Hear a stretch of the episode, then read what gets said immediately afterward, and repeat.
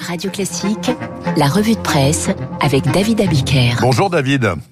Bonjour Bernard et bonjour à tous. À la une de la presse, il y a ce matin la violence policière démasquée.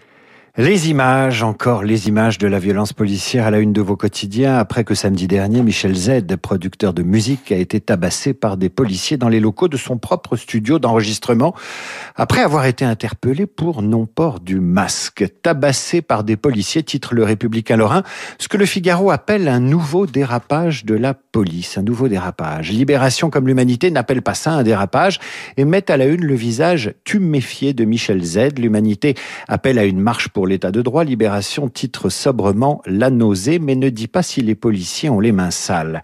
Si bien sûr cette affaire fait la une, c'est parce qu'il y a des images, ces fameuses images dont l'article 24 du projet de loi de sécurité globale entend limiter la diffusion quand elles permettent d'identifier ou de nuire à un policier. Mais précisément ces images tournées par des caméras de surveillance privées et des riverains avec leur smartphone permettent surtout d'identifier la victime des violences policières. Mais ces images ne suffisent pas et ce sont les journaux qu'il faut lire ce matin pour comprendre le calvaire de Michel Z. Calvaire que ce producteur de rap a raconté au site Loopsider en particulier. Il y a les images, mais il y a aussi les mots pour comprendre ce qui est arrivé ce soir-là dans le 17e arrondissement de Paris. Michel Z raconte donc au site Loopsider qui a sorti le scoop. Les faits remontent à samedi soir. Michel Z croise une voiture de police alors qu'il n'a pas son masque pour éviter l'amende. Le producteur décide de rentrer dans son studio. Mais trois fonctionnaires sortis de leur voiture sont sur ses traces. En silence, ils pénètrent dans son sillage à l'intérieur du local. Michel Z explique alors au site Loopsider, j'ai senti des mains qui me poussaient ou me tiraient. Là, ils me demandent de sortir. Je leur dis que je suis chez moi. Ils sont directs, assez virulents. J'ai peur. Ça va tellement vite que je me demande si ce sont de vrais policiers. Coup de poing, coup de matraque, frappé au visage et au corps, Michel tente de se protéger sans s'agiter d'une façon qui pourrait donner l'impression qu'il est offensif.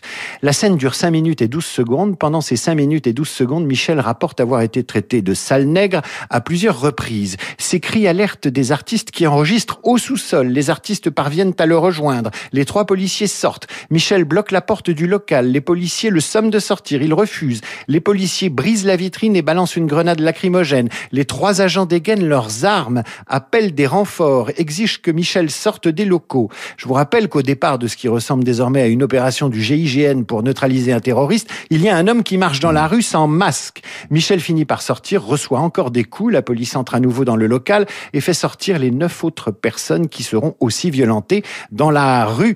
Euh, la scène est désormais filmée par des riverains. À ce moment-là, un policier hurle caméra et les violences cessent immédiatement. Michel est placé en garde à vue, les neuf autres sont relâchés après un contrôle d'identité. Libération, ce matin, donne aussi la version des policiers. Leur rapport n'a rien à voir avec ce qu'ont filmé les caméras. Selon le PV consulté par l'AFP, Michel aurait essayé de s'emparer de leurs armes après qu'ils ont tenté de l'interpeller pour défaut de port du masque. Il les aurait entraînés de force dans le bâtiment. Les suites d'une affaire encore loin d'être bouclées sont dans vos journaux ce matin, mais Libération conclut son article. Que se serait-il passé si tout cela n'avait pas été capté par les caméras de surveillance et les portables et révélé au grand jour. Il est probable que la presse n'en parlerait pas aujourd'hui. Ce qui est certain, c'est que les images ne peuvent pas tout. Il faut des témoignages, des éclairages et surtout des mots pour qualifier les faits. Et ça, c'est le rôle de la presse écrite et c'est ce rôle que vos journaux assurent aujourd'hui au-delà de l'œil des caméras.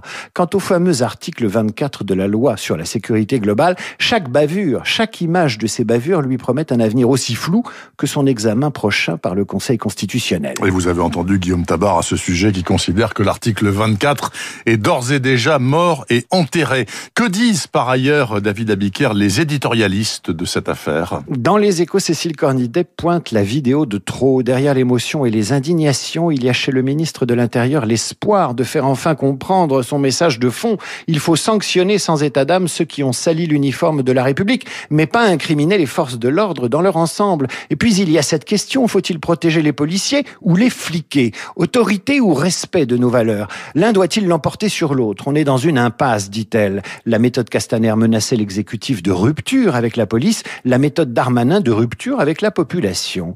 Qui pour trouver le juste équilibre? Le président, sans aucun doute, mais pour l'instant, nous dit Christelle Cécile Cornudet, le président se tait. Dans la Libération, Paul Quignot est plus sévère. Certes, les policiers sont dans leur grande majorité irréprochables, mais le vrai laxisme, le vrai laxisme consiste à laisser planer le discrédit sur toute une profession parce qu'on ne prend pas au sérieux deux de ces dérives, les violences et le racisme. Enfin, il y a un mot ce matin que les spécialistes du langage et de la communication ministérielle feraient bien de décortiquer. Le verbe déconner. Le ministre de l'Intérieur l'a utilisé hier sur le plateau de France 2. Les policiers qui déconnent sont sanctionnés. Pourquoi le ministre a-t-il utilisé ce mot si familier? Pourquoi n'a-t-il pas utilisé une autre formule? Les policiers qui sortent de leur rôle ou les policiers violents et racistes sont sanctionnés. Le verbe déconner est-il approprié pour qualifier une situation aussi grave? Qui déconne en employant employant le verbe déconner pour résumer un passage à tabac dont les premiers éléments de l'enquête et les images démontrent le caractère illégal et illégitime. Il n'y a pas que les images qui disent la réalité, les mots d'un ministre ont un sens, surtout quand il la déforme. Merci beaucoup d'avoir lu pour nous la presse ce matin, David Abiker. Vous continuerez bien sûr ce week-end et lundi matin. Je vous souhaite un très bon week-end. Il est 8h38 exactement. Suite et fin de cette matinale d'information. Les deux esprits libres, Guylaine Ottenheimer et Christophe Barbier. Et au-delà...